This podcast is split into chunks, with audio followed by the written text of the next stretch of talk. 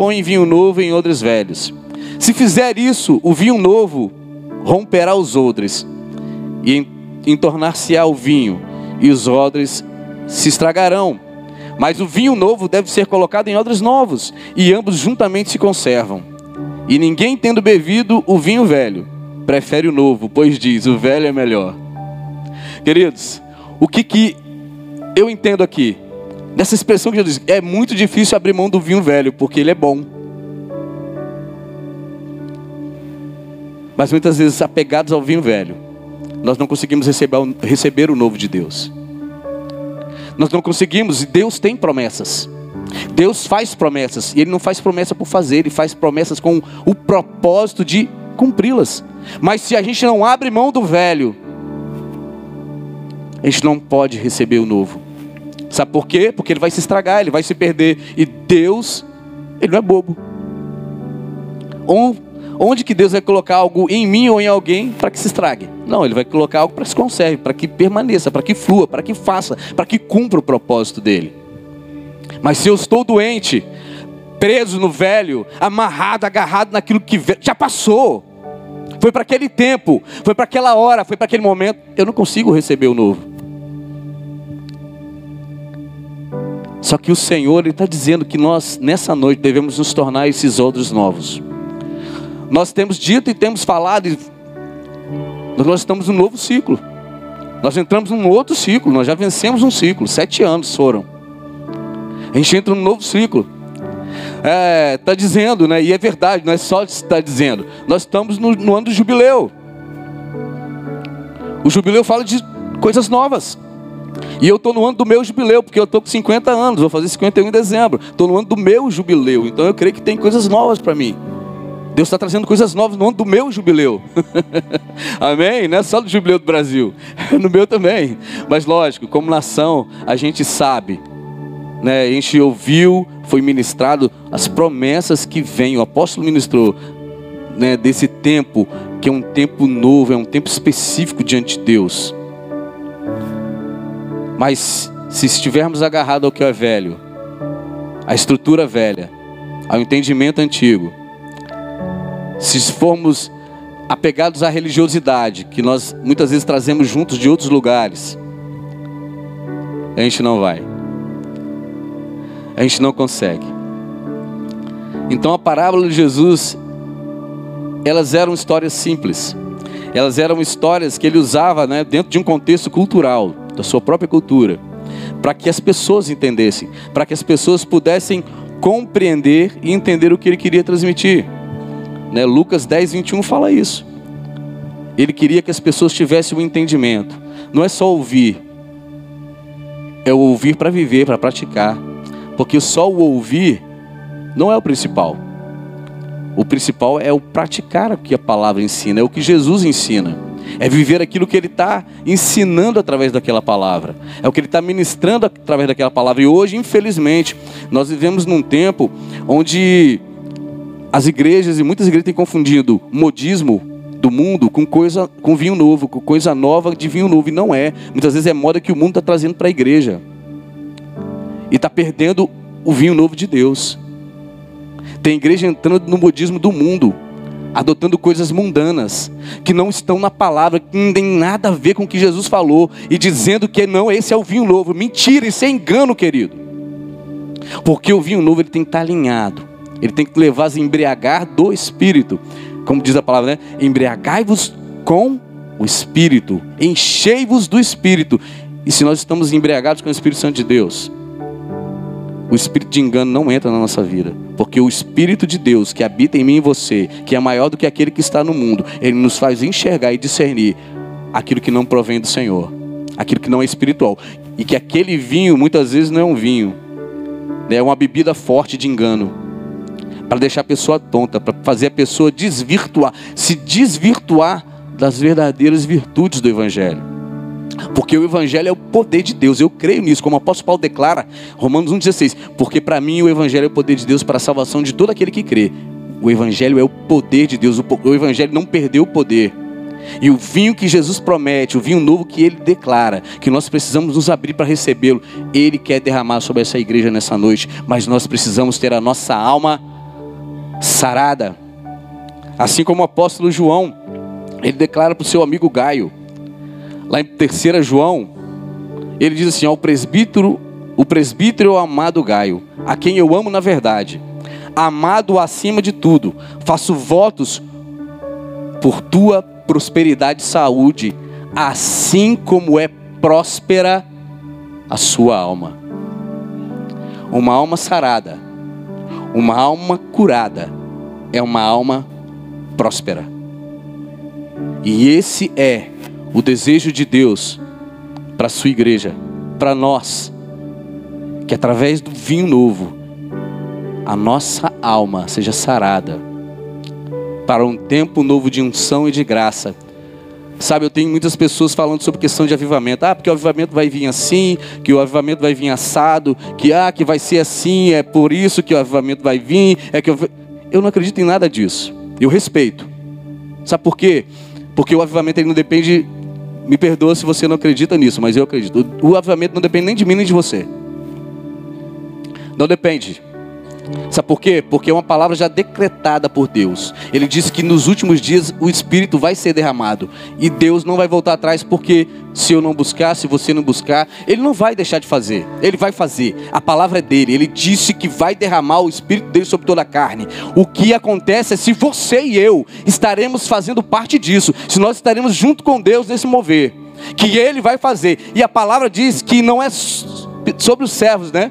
Também é sobre os servos e as servas daquele dia, mas é sobre toda a carne. Então vai ser sobre a prostituta, vai ser sobre o traficante, vai ser sobre o ladrão, vai ser sobre o pé. Esse derramar vai ser sobre toda a carne. E é por isso que nós precisamos estar com Deus, buscando realmente, buscar a Deus, para quando esse tempo chegar, esse povo que vai vir, porque eles vão precisar de servos, porque por isso diz, até naquele dia, até sobre os meus servos e as minhas servas, esse derramar virá, para a gente receber essas pessoas, saber tratá-las, porque elas vão vir. Agora, será que eu e você, nós estamos preparados para receber esse povo? Mas a palavra diz que nos últimos dias, Joel, né? Joel 2,28, o Senhor vai derramar do Espírito dele sobre toda a carne. Amém? E nós precisamos ser o quê? Para receber isso e estarmos preparados, precisamos ser odres novos, cheios do vinho novo, da unção nova, da graça nova, da autoridade nova, do poder novo, da unção nova que Deus quer derramar sobre a sua igreja nesses últimos tempos. Porque eu creio também, como o apóstolo Zeni fala, né, que nós estamos vivendo os últimos dias. Eu não acredito, e eu acredito que eu sou da geração do arrebatamento. Eu acredito que sou. Eu acredito que meus filhos, meus netos estão aí, são dessa geração. Então nós precisamos nos preparar, queridos. Nós precisamos estar alinhados com aquilo que Deus quer fazer, com aquilo que Deus já está fazendo, porque Deus não vai fazer, Ele já está fazendo. O mover de Deus já está liberado sobre a face da terra. Independente do, do, que eu penso, do que eu faço, do que eu acho, aquilo que Deus determinou e declarou já está acontecendo. O mover já foi liberado. Nós estamos vivendo as dores, a gente vê as dores, os princípios das dores, tudo se cumprindo. Palavra de Deus, querida, a palavra de Deus não vai voltar vazia, ela não vai retornar, ela vai cumprir o propósito pela qual ela foi enviada. Às vezes eu olho e fico pensando, meu Deus, né, a gente ser profeta, libera uma palavra, e de repente a gente morre, e aquela palavra se cumpre depois que a gente morre. Mas ela se cumpre. Se a palavra de Deus, se ela veio do céu, ela vai se cumprir. A palavra de Joel foi liberada lá, mas vai se cumprir hoje nos nossos dias, no nosso tempo. Um dia Isaías viu o Messias, e ele profetizou e falou sobre o Messias, mas ele não viu o Messias, mas ele profetizou e o Messias veio. Não quer dizer que porque ele não viu, porque ele não experimentou aquilo que ele falou, liberou em palavra profética, que aquilo não ia acontecer, aquilo aconteceu, querido. O vinho novo é para esses dias, então receba vinho novo hoje, receba cura na sua alma hoje. Muitos são os que nos nossos dias atuais têm tentado sem sucesso introduzir o que é novo em estruturas antigas e ultrapassadas. O vinho novo vem, mas se a estrutura for antiga e ultrapassada, essa estrutura não suporta o vinho novo, não suporta a unção nova que Deus está derramando. Nós precisamos buscar nos alinhar com aquilo que Deus está fazendo, ouvir a voz de Deus. E é como eu gosto de falar sempre aqui, toda vez, eu, sempre que eu puder, eu vou falar. Queridos, nós temos tanta dificuldade para ouvir a voz de Deus. Porque, sabe por quê? Porque a gente quer ó, que Deus fale assim conosco. Aí eu lembro de Moisés. Todas as vezes eu vou lembrar de Moisés no monte. Seis dias na presença de Deus. No sexto dia Deus falou com ele. Ele subiu no monte. O povo estava desesperado lá embaixo. Meu Deus, esse cara já morreu. Seis dias Moisés estava na presença de Deus. E no sexto dia Deus falou, abriu os ouvidos. Aí começou a falar Deus, as tábuas da lei. Mas foi no sexto dia, querido. Moisés ficou seis dias lá no monte para ouvir a voz de Deus. E a gente muitas vezes quer ouvir assim a voz de Deus, ó. Não temos paciência. Né? Eclesiastes 3.1 diz que debaixo do céu, um propósito para todas as coisas, há um tempo determinado, um tempo, um propósito. Tudo que Deus faz é com tempo e propósito. Não adianta eu querer ultrapassar isso. Não vai dar certo. Nós precisamos entender que para receber desse novo, essa cura que vai vir, que vem, que vem, porque Jesus quem tem prometido, é Ele quem tem falado, vem e Ele não volta atrás, Ele que Ele fala, Ele cumpre. Ela vai vir, mas nós precisamos entender que há um tempo, há um propósito, algo determinado disso. Você tem a revelação do que é que Deus quer fazer através disso, no meio da sua vida. Você tem derramado isso diante de Deus, você tem né, liberado isso diante de Deus. Você tem colocado e apresentado e tem tido a visão do que Deus quer fazer, porque nós precisamos de uma visão de Deus. Deus sempre dá visões para os homens e mulheres de Deus, diante de um propósito que Ele tem para as nossas vidas. Ele fala, mas Ele dá uma visão, Ele dá uma direção, Ele nos fortalece, Ele mesmo vai, nos toma pela nossa mão, para que nós possamos cumprir, sabe o que? De forma inteira, forma íntegra e a gente vê alguns exemplos na Bíblia de pessoas que não conseguiram esperar o tempo e, e tentaram, tipo assim, dar uma ajudinha para Deus. E não deu certo, não deu muito certo. Nós temos consequências até hoje. A história de Abraão é muito boa, é muito massa, é muito legal a gente ver Abraão, pai da fé. Mas olha só, se juntou com Sarai e quis dar uma forcinha para Deus. Aí, relaciona aí com a escrava, porque Deus falou que você vai ter um filho. Eu não consigo, eu sou estéreo. Então, se relaciona com a escrava que você vai ter esse filho. Mas Deus falou que esse filho ia sair dos dois não era da escrava. Aí a gente tem a consequência até hoje, a gente vê lá no Oriente Médio. Qual é a consequência? Irmãos brigando, porque são irmãos, os árabes, os muçulmanos e os judeus são irmãos do mesmo filhos do mesmo pai, Abraão. Mas porque ele tentou dar uma ajudinha para Deus, por causa da idade, né? Eu acho que, meu Deus, eu estou quase 100 anos. Não, então tem que ser assim mesmo. É, Deus falou, ei, é por aí. A gente vê a briga, estrutura, né? Ele não conseguiu entender que Deus tinha algo, que Deus pode fazer. Ele pode fazer o que? Tornar aquilo que está morto vivo. Querido, nós não precisamos estar agarrados e apegados a estruturas antigas, pensando que Deus não pode mudar e fazer coisas novas através disso e fazer muito mais. A palavra de Deus diz que Ele é, ele é poderoso para fazer infinitamente mais do que tudo que nós pedimos ou pensamos, segundo o seu poder que opera em nós. É o Espírito Santo que opera em você. Mas eu preciso estar ligado nele. Eu preciso ser esse vaso novo. Eu preciso buscar ser esse odre novo para que esse vinho novo ele flua com graça. Para que esse vinho novo me dê o um entendimento, a revelação, a direção, a visão daquilo que ele tem para mim. E para aqueles que estão ao meu redor, porque não é só para mim, não é para ficar guardado para mim, é para eu liberar, né? É para eu dar, é para eu fazer, é para a graça de Deus ser ministrada. Porém, quando nós o honramos, nós não, não, não somente é, as suas promessas elas se perpetuam em nossas vidas. Mas também uma nova unção, um novo nível de revelação e de visão são liberados sobre nós. A vida abundante prometida por Jesus se torna uma realidade em nossa vida. Chamado ministério, pois aquele que nos chamou é fiel. Está escrito lá em Tessalonicenses 5:24, aquele que nos chamou, 1 Tessalonicenses 5:24. Aquele que te chamou, aquele que me chamou, ele é fiel. E se ele te deu uma palavra, e se ele deu a palavra que ele quer que você se torne um odre novo um, e receba o vinho novo que ele vai derramar, porque o odre sou eu que me coloco, nessa, me coloco nessa posição. Eu quero ser. Agora o vinho, ele que derrama. O vinho, quem vai derramar é o Espírito de Deus. Mas eu preciso me colocar nessa posição. E para isso eu preciso abrir mão. Abrir mão. Eu gosto muito desse louvor, mas é muito, muito fácil cantar. E viver é difícil.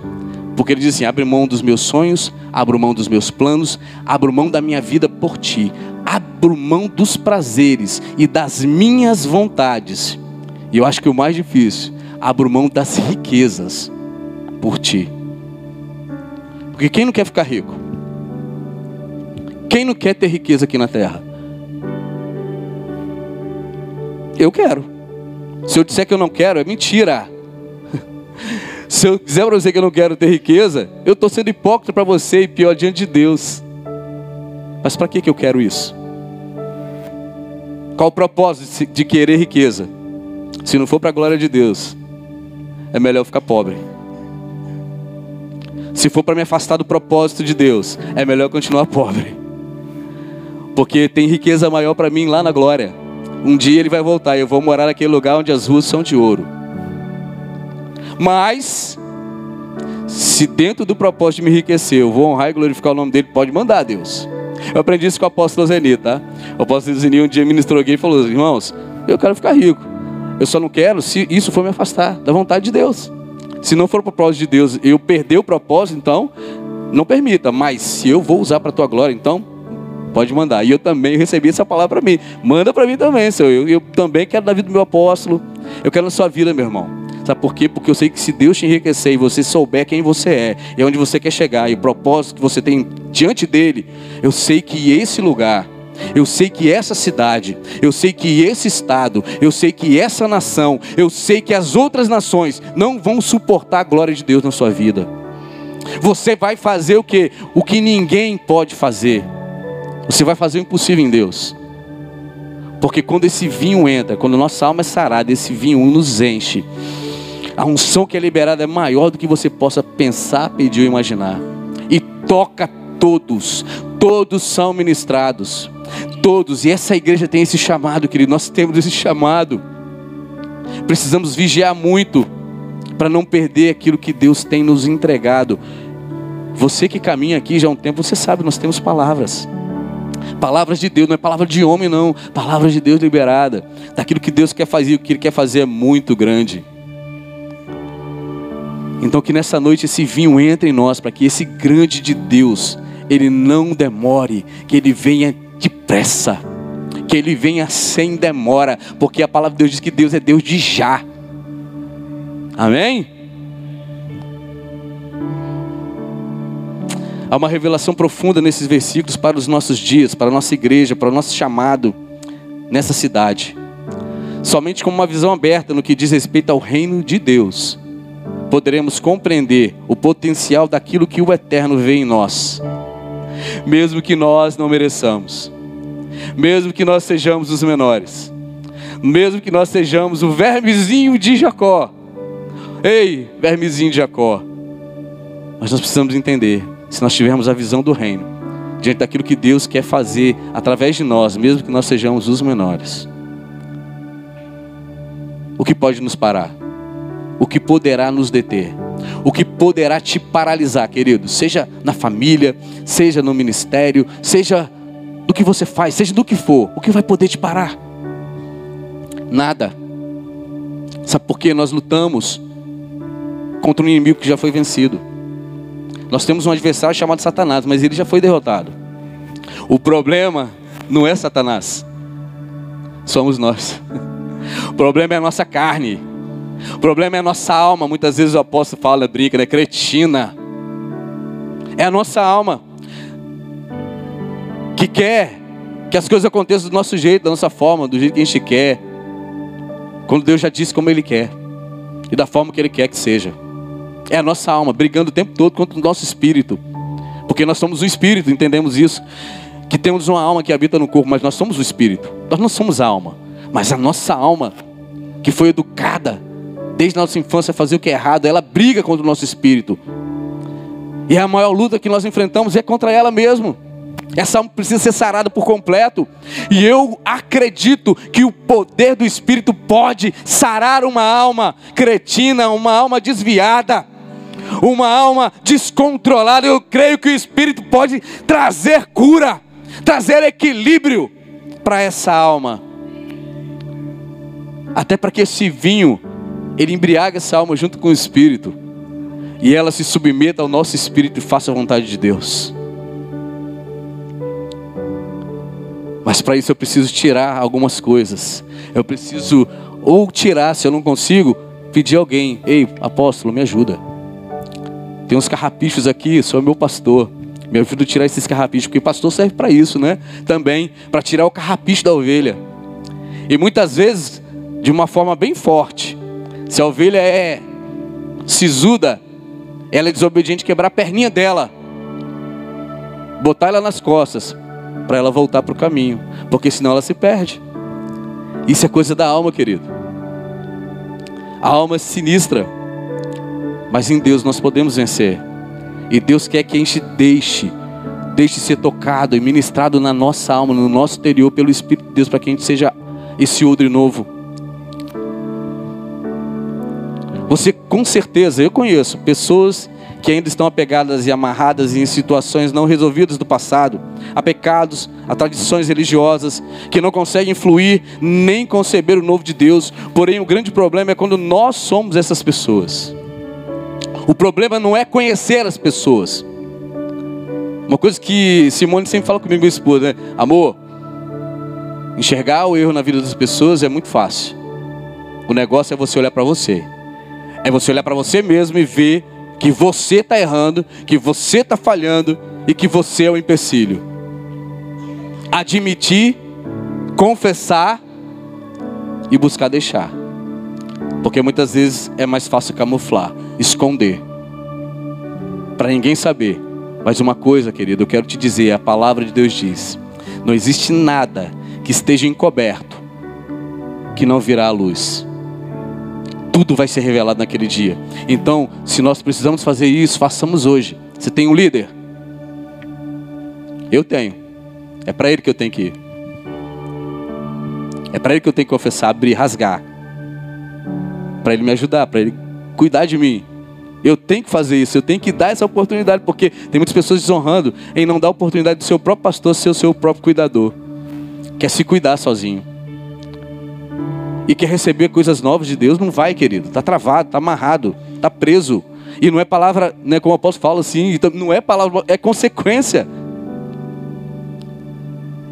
Mas Jesus olha para mim e para você nessa noite, com graça, com amor, porque Ele é o bom pastor. E Ele diz: Ei filho, eu quero que você seja esse outro novo, para receber o vinho novo que eu tenho para liberar sobre a sua vida nessa noite. Amém? Talvez seja difícil dar um amém, né? é difícil, querido. É a nossa alma. A alma não gosta de confronto. Eu não gosto também disso, não. Eu tenho uma alma que não gosta disso. E eu brigo com ela todos os dias. Eu tenho uma alma que não gosta de ser confrontada. E eu brigo com ela todos os dias. Mas é necessário. Porque bênção, querido. Bênção. Deus tem bênçãos prometidas para nós. A palavra de Deus diz que nos lugares celestiais essas bênçãos já foram liberadas. Elas já estão liberadas. Você só precisa o quê? Chamar a existência. Buscar, elas já estão liberadas. Mas a pergunta que não me deixa calar é: essa bênção vai ser bênção se ela vier da forma que nós estamos?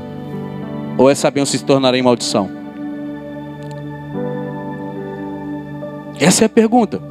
Se for se você tiver tratado, se você está curado, se você está liberado, se a sua alma não te domina mais, se você né, consegue colocar ela no lugar dela, ei, alma, né, como o salmista, né, o salmista brigava com a alma, ei, por que te abates a minha alma? Porque você está batida, minha alma. Ele estava discutindo com a alma dele, brigando com a alma dele, por que te abates? Espera em Deus, espera em Deus, porque muitas vezes a nossa alma não quer esperar. Né, o mundo, né, a questão do fast food parece que entrou na igreja também. A gente quer as coisas assim, ó, como do fast food. Não quer esperar, mas o, é, mas o salmista ele diz, né, espera em Deus. E lá no Salmo 40 ele fala: Esperei com paciência no Senhor. E ele se inclinou para mim e ouviu o meu clamor. Você tem esperado com paciência no Senhor? Nós temos esperado com paciência nele. Ele tem promessa para você, mas ele está tratando a sua alma primeiro. Você não pode ser aquele odre velho, porque o odre velho chega um, né, chega um estado nele em que ele não estica mais. E se o vinho vem sobre ele, ele rompe o odre. Ok? Aleluia. Porém, o grande problema é, como eu falei, quando nós somos as pessoas, Deus quer derramar o vinho novo. Mas a mudança da mente, dos maus hábitos, da santificação, da renúncia, do viver o propósito, para nos tornarmos outros novos, depende somente de mim e de você. A igreja, a palavra, os mestres te dão todo o ensino, me dão todo o ensino. Mas escolher praticar o ensino é uma escolha minha e sua. A palavra nos ensina em todas as coisas. Se você pegar a palavra de Deus e comparar com tantas coisas que nós vemos no mundo, você vai ver que tem muita coisa que não tem nada a ver com a palavra. E tem muita gente praticando essas coisas como desculpas. Fora da palavra. Dando, né, o Timóteo fala que nos últimos dias as pessoas teriam como que coceira nos ouvidos e dariam ouvidos a doutrinas de demônios, a ensinos, enganos, fora da palavra, fora da sã doutrina. É uma escolha, querido. Porque se você tem o Espírito de Deus, se você tem, se nós temos o Espírito de Deus, ele nos dá discernimento. O Espírito de Deus faz três coisas por nós. Ele nos dá discernimento daquilo que é de Deus, ele nos dá discernimento daquilo que é da carne, e ele nos dá discernimento daquilo que é no mundo espiritual, que é as coisas do inferno. Ele nos dá discernimento dessas três coisas. Então, se você tem o Espírito de Deus, você tem o discernimento. Você sabe quando a pessoa está falando na carne, você sabe quando a pessoa está falando pelo Espírito de Deus, e você sabe quando a pessoa está sendo usada pelo Espírito maligno. Se você e eu temos o Espírito de Deus. A Bíblia diz que o homem natural, ele não consegue conceber coisas do Espírito de Deus, mas o homem natural discerne todas as coisas, mas de ninguém ele é discernido. Então, se você é um homem espiritual, é uma mulher espiritual, você discerne todas as coisas. Mas você de ninguém nesse mundo, que é o mundo do homem natural, você não é discernido. Você discerne todas as coisas, nós discernimos todas as coisas. E nós conseguimos entender com o nosso ouvido espiritual aquela palavra que ela é uma palavra de edificação, uma palavra de exortação, uma palavra de Deus, uma palavra que não é. Mas se você é dominado pelo Espírito de Deus no seu espírito, porque se a sua alma estiver dominando, você não vai conseguir entender. Você vai achar que é doideira.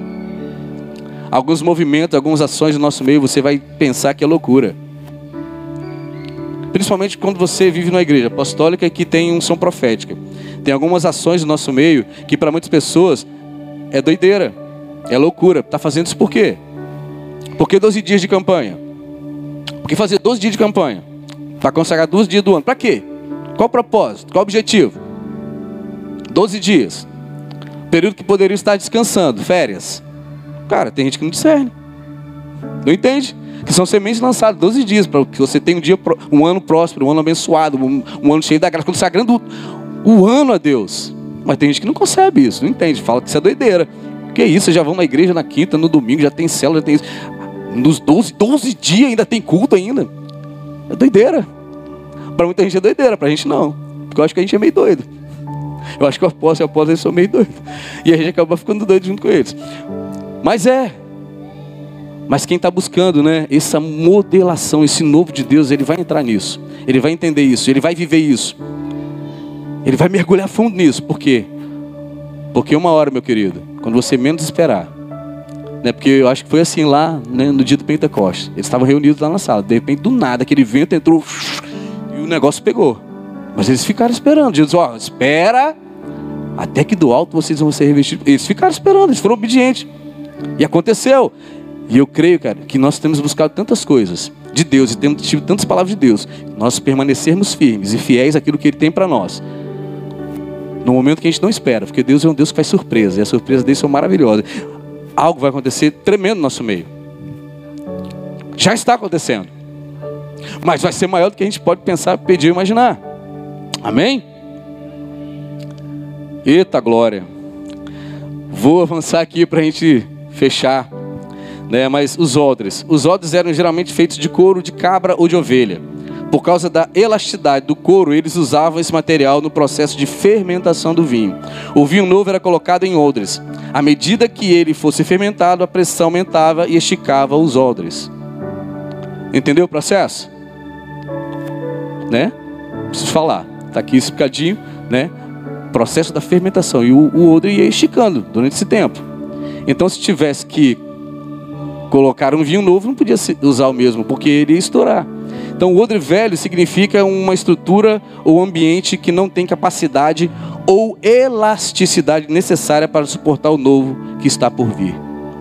O velho, ele não tem capacidade, ele não tem elasticidade, elasticidade para receber o novo que está por vir. E se eu e você estivermos nesse estado, meu querido, o vinho novo vai vir, porque é promessa de Deus. E você não vai ter capacidade, nem eu teremos capacidade de suportar o vinho novo. Então é necessário que nós precisamos nos preparar para isso. É necessário que eu e você precisamos clamar a Deus, ao Espírito Santo, ao próprio Senhor Jesus, que está vivo, que vive, está no nosso meio, de que Ele nos faça esse odre novo, porque o vinho novo está vindo, o avivamento está chegando. Não podemos permanecer naquilo que é velho, no que já deveríamos ter vencido, para que, transformados em odres novos, pelo poder do nosso Deus, recebamos vinho novo. Marcos 7, 6 e 7, Jesus ele dá uma resposta para os judeus. Ele diz assim: Respondeu-lhes: Bem profetizou Isaías a vosso respeito, hipócritas, como está escrito: Este povo honra-me com os lábios, mas o seu coração está longe de mim. Em vão me adoram, ensinando doutrinas que são preceitos de homens. E disse-lhes ainda: jeitosamente rejeitais os preceitos de Deus para guardardes a vossa própria tradição. Sabe por que esse povo não estava conseguindo conceber aquilo que Jesus estava liberando? De novo, de unção nova, de graça nova, por causa da sua própria tradição. Eles não conseguiam abrir mão dessa tradição. Mas só que por causa dessa tradição, eles desonravam o próprio Deus, porque a palavra não era de homem, a palavra era de Deus. Eles louvavam, honravam a Deus com seus lábios, mas o coração deles estava longe. E quem diz isso é Jesus, Jesus corajoso. Jesus confrontava, ele falou na cara daqueles homens: Ei, vocês me louvam com os seus lábios, mas o coração de vocês está longe de mim, porque o que vocês ensinam, o que vocês vivem, são preceitos de homens, não que Deus falou. E ele continua dizendo nesse texto, sabe o que? Uma tradição que eles quebravam era de desonrar os pais por causa de uma oferta chamada Corban. Eles dizem assim: se for, né, se o que aproveita de nós é a oferta, é Corban, nós podemos desonrar nossos pais e os, e os anciãos permitiam. Pela tradição humana, eles quebravam o princípio da palavra de Deus que diz lá, é um dos primeiros mandamentos que promessa, honra teu pai e tua mãe, que é o primeiro mandamento que promessa para que você viva né, muito tempo sobre a terra. E eles quebravam o princípio da palavra por causa de tradição humana. E hoje, infelizmente, muitos têm quebrado palavra de Deus dentro das igrejas, por causa de tradição humana, fazendo aquilo que é humano, operando na humanidade, acendendo fogo estranho diante de Deus. Isso é muito sério, querido, para manter uma tradição.